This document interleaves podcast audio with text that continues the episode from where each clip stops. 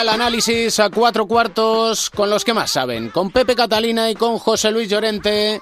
Pepe, Joe, ¿qué tal estáis? Hola. Hola, ¿qué tal? Bien, bien. No, no, no estamos mal, no estamos mal. No nos vamos a quejar a estas alturas de la temporada, ahora que viene lo bueno. Ni de la vida tampoco, ni a estas alturas de la vida ya. Hombre, para la edad que tenemos, algunos querrían que estuvieran como nosotros. Eso sí, no creo que haya muchos que quieran estar como el Juventud de Badalona, como el Betis, como el Bilbao, como el Burgos o el Zaragoza. Históricos en apuros en la Liga Endesa. Pues Adelante, Pepe. Vale, pues gracias, Joe. Que es un, tema tuyo, tú lo has... Em, Por la asistencia, como siempre. Bueno, yo creo que salvo el San Pablo Burgos, que es un equipo recién ascendido y por primera vez en su historia en la Liga ACB y que ya estaba, yo creo que prácticamente asumido, ¿no? Que el primer año pudiera haber apuros y muchos más después del calendario tan complicado que tuvo de inicio y todo lo que le supone a un equipo eh, de reciente creación por primera vez en la Liga ACB, eh, pues que esto formaba parte del guion y no, lo, y no lo están haciendo mal, la verdad, no lo están haciendo mal. Yo creo que sí que es preocupante el nombre de los otros implicados que has dicho, ¿no? Hasta cuatro equipos con mucha solera, o clubes, cuatro clubes en la Liga ACB y sus respectivas primeras plantillas, con mucha solera en la ACB que, que cuesta contemplar, ¿no? Que puedan estar al borde del descenso. Quizá el más fácil de entender o de asimilar puede ser el del Betis Energía Plus, que ya lo hemos vivido el año pasado, con lo cual no sería la primera experiencia y recuperó su plaza de una forma administrativa. Pero sí que yo creo que llama mucho la atención la situación del Juventud de Balona por encima de todos.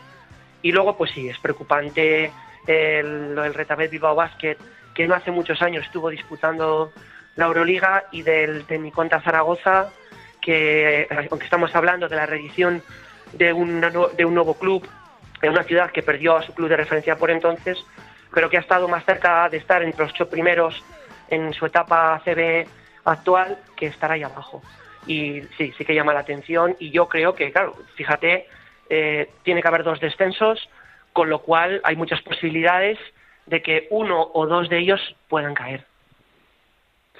Bueno, a mí el, asunto efectivamente es preocupante porque son, son eh, aparte de equipos históricos, grandes plazas para, para el baloncesto. Estamos hablando de Sevilla, estamos hablando de Bilbao. Eh, Barcelona estamos hablando del, del club, eh, en fin, que me perdone el Estudiantes, eh, y, eh, pero el club de baloncesto exclusivamente más, digamos, más importante de, España, ¿no? O sea, si, si echamos cuenta de los jugadores que han dado el, el Juventud de Badalona en los últimos tiempos, está asombroso. Y muchos de ellos que han sido parte muy importante de la historia del baloncesto español. Desde los tiempos de Buscatón, o de Luis, ¿no? De. Eh, sin embargo, a mí, esto me lleva a una reflexión a algunos de estos equipos, como el propio Juventud o el Bilbao Basket, al que has mencionado antes, que, estuvo en, la Euroliga, se encuentran en esta situación precisamente por gestiones eh, económicas erróneas. En momentos determinados quieren acceder a donde no pueden, se gasta más dinero del que tienen y esto hipoteca el futuro. Y es lo que estamos viendo ahora. O sea, el Bilbao Basket efectivamente llegó a jugar la Euroliga, pero a base de gastar lo que no tenía. Y, por eso ahora mismo no puede confeccionar un equipo, o le cuesta eh, confeccionar un equipo que sea capaz de luchar con, con los mejores, una vez que además pues la, eh, Javi Salgado o, Alex Mumbrú o Axel Herbel pues eh, están ya entrando en una edad en la que no, les cuesta más competir.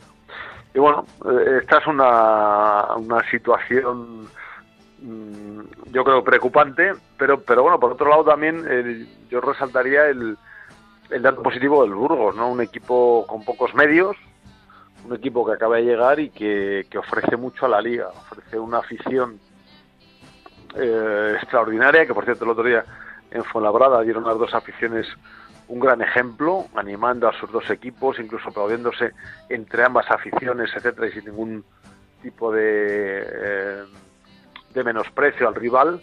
Y luego, pues una ciudad nueva con mucho con mucho interés detrás, eh, sangre sangre fresca, ¿no? Por decirlo así para para la CB, lo cual eh, yo creo que nos debería llevar a reflexionar acerca de toda esta política que ha tenido la CB de tantos años de, de liga cerrada, ¿no? Y luego hay una reflexión mayor, y es que no sé hasta qué punto, llegados a esta situación, la unión del vestuario es la aconsejable en algunos de esos equipos. Y digo esto por lo que decía David Doblas al inicio de este capítulo, y es que llegaba a decir que nos van a echar de menos en la Liga Endesa a jugadores como él, o como Pedro John Park, que hablábamos hace un par de capítulos con él y son jugadores veteranos que todavía tienen mucho que dar y sobre todo que hacen una cuestión, que es unir al colectivo. Es una realidad como un templo. Eh, al final, yo a veces me pregunto eh, cómo en, este, en estos equipos, no voy a particularizar en ninguno, cómo en estos equipos eh, no está Jordi Trías, cómo no está Nacho Martín, cómo no está Ricardo Uris, cómo no está Salva Arco, Álvaro Muñoz, y, podría, y podría dar algunos ejemplos más, ¿no? Pero no, no me quiero perder en ello. Te digo uno, que es Carlos Cabezas, que tiene que fichar en Argentina. Sí, bueno, pues todo este tipo de jugadores que a lo mejor ya no están en el mejor momento de su carrera deportiva, pero que todavía pueden aportar minutos de, de calidad, de experiencia, de saber estar y sobre todo de lo que es ese conocimiento, ese compromiso, el haber estado aquí antes, el haber estado en ese tipo de situaciones y que luego, pues eh, conocen mm, nuestro país, su cultura, eh, de dónde vienen los clubes, lo que puede suponer un descenso, lo importante que es eh, estar unido. Mira, yo siempre he pensado, y yo en eso puede tener un máster, que él ha sido jugador profesional, yo no lo he sido, aunque lo he vivido muy cerca en mi etapa como representante de jugadores, al final un buen vestuario a la larga de la temporada se traduce en tres o cuatro victorias más. Y esas son las que te dan el objetivo la permanencia, entrar en el playoff o tener el factor pista eh, cuando estás jugando eh, por alguna otra competición. Ahora estamos hablando del descenso. Bueno, pues las tres o cuatro victorias serían fundamentales eh, para poder salvar los muebles de unos clubes cuyos equipos ahora mismo están sufriendo mucho y donde, por desgracia, vemos demasiado jugador desconocido, que no te digo que esté involucrado, pero que, que no tiene el conocimiento a lo mejor suficiente para hacer esa, esa piña que está por encima de cualquier consideración táctica, técnica y demás.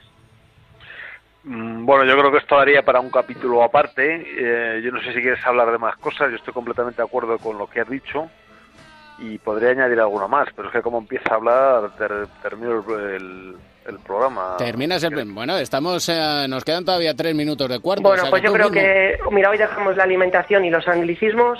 Correcto. Y, yo creo que entre, los factores que determinan el rendimiento de un equipo, el, la composición del mismo y el, compromiso de los jugadores es fundamental. El tener un vestuario que conozca la situación del club, lo que representa, eh, lo que tiene detrás, es muy importante, porque eso necesariamente se traducirá en una mayor responsabilidad de los jugadores. ¿eh?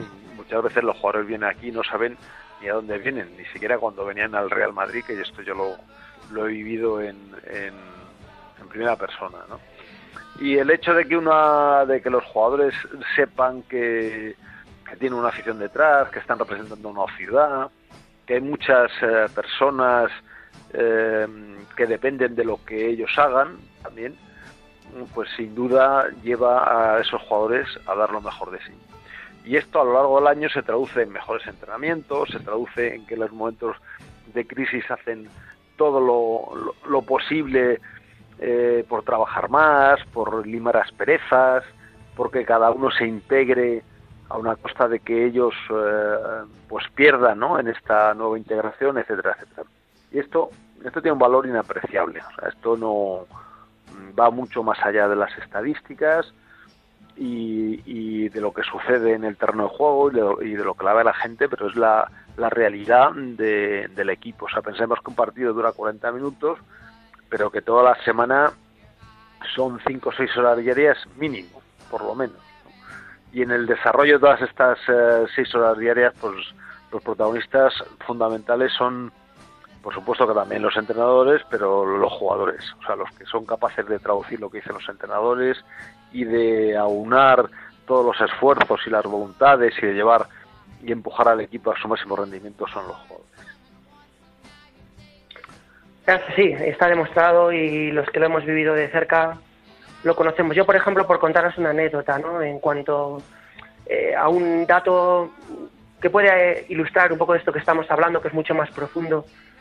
Eh, hablando con americanos eh, muchas veces, no entendían bien lo la importancia del básquet average entre el partido de ida y el partido de vuelta cuando juegas contra un rival directo para luego a la hora de un empate final en la clasificación pudiera ser definitivo para la consecución de tu objetivo.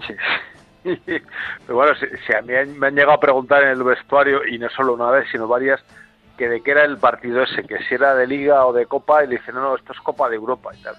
¿y esto qué es? Entonces, entonces, madre mía, ¿qué hago? ¿Le mato? ¿Le... Entonces, bueno... ¿Se lo digo al entrenador o qué? Que hay un desconocimiento por parte de ellos puede ser algo hasta eh, entendible. El problema es que esta mentalidad, esta aproximación mental eh, que tienen los jugadores eh, de la situación en la que están, sea la predominante en un vestuario. Entonces sí que hay un problema.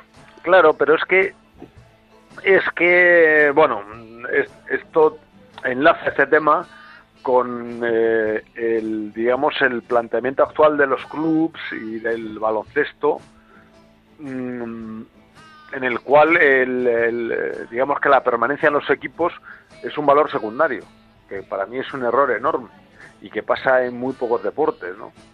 Y de tal forma que los equipos, los jugadores van van eh, pululando de un equipo a otro sin llegar a adquirir demasiado compromiso demasiada eh, eh, o sin llegar a identificarse demasiado porque en el fondo les da igual porque les da jugar les da lo mismo jugar en, Milán que en Estambul que, en Madrid que en Barcelona les da igual. Y lo, les da igual jugar en Burgos a muchos no que jugar en Andorra que jugar les da igual porque ellos digamos que son asalariados y van donde les mejor les pagan. Y esto a esto se ha llegado pues después de muchos años y después de una política totalmente desde mi punto de vista ¿eh? en este sentido errónea y que bueno pues dará eh, bueno pues está dando el, resultado que estamos que estamos viendo no demasiados equipos con poca personalidad demasiados jugadores mm, que no te llaman la atención eh, no te identificas con muchos hoy están en un sitio y pasan mañana en otro etcétera no y yo creo que todo esto es un problema para la, para la competición, porque eso es, todo esto se traduce en desafecto por parte de los aficionados, no digo ya de, del baloncesto, que bueno, los que nos gusta el baloncesto, pues eh, casi nos da igual lo que nos echen, pero sí de mucha gente que le gusta el deporte en general, pero que es que no entienden el baloncesto actual. Y alguna vez lo hemos hablado, incluso con el tema de los cuatro cuartos, pero no del programa, sino de que el partido sea en cuatro cuartos. Joder, mira, por cierto, ya que lo dices, yo que he estado viendo la Final Four de, de, la, de la universidad, perdón, la, fase final, pues la verdad es que con dos tiempos de 20 son mucho más divertidos los partidos, ¿eh? Son mucho más dinámicos, hay más ritmo, los jugadores, no sé, en fin, a mí me nos ha llamado la atención y era una, es una opinión... Eh, en, en mi casa, en la casa de los Llorentes, ha sido una opinión común, teniendo en cuenta que es lo que tiene valor que mis hijos Juan y Sergio no han conocido el formato con 20, 20 minutos. ellos ya han crecido y han jugado en el formato de cuatro cuartos. Un placer siempre el escucharles. Igualmente, igualmente. Igualmente, un abrazo para los dos. Abrazo, Pepe.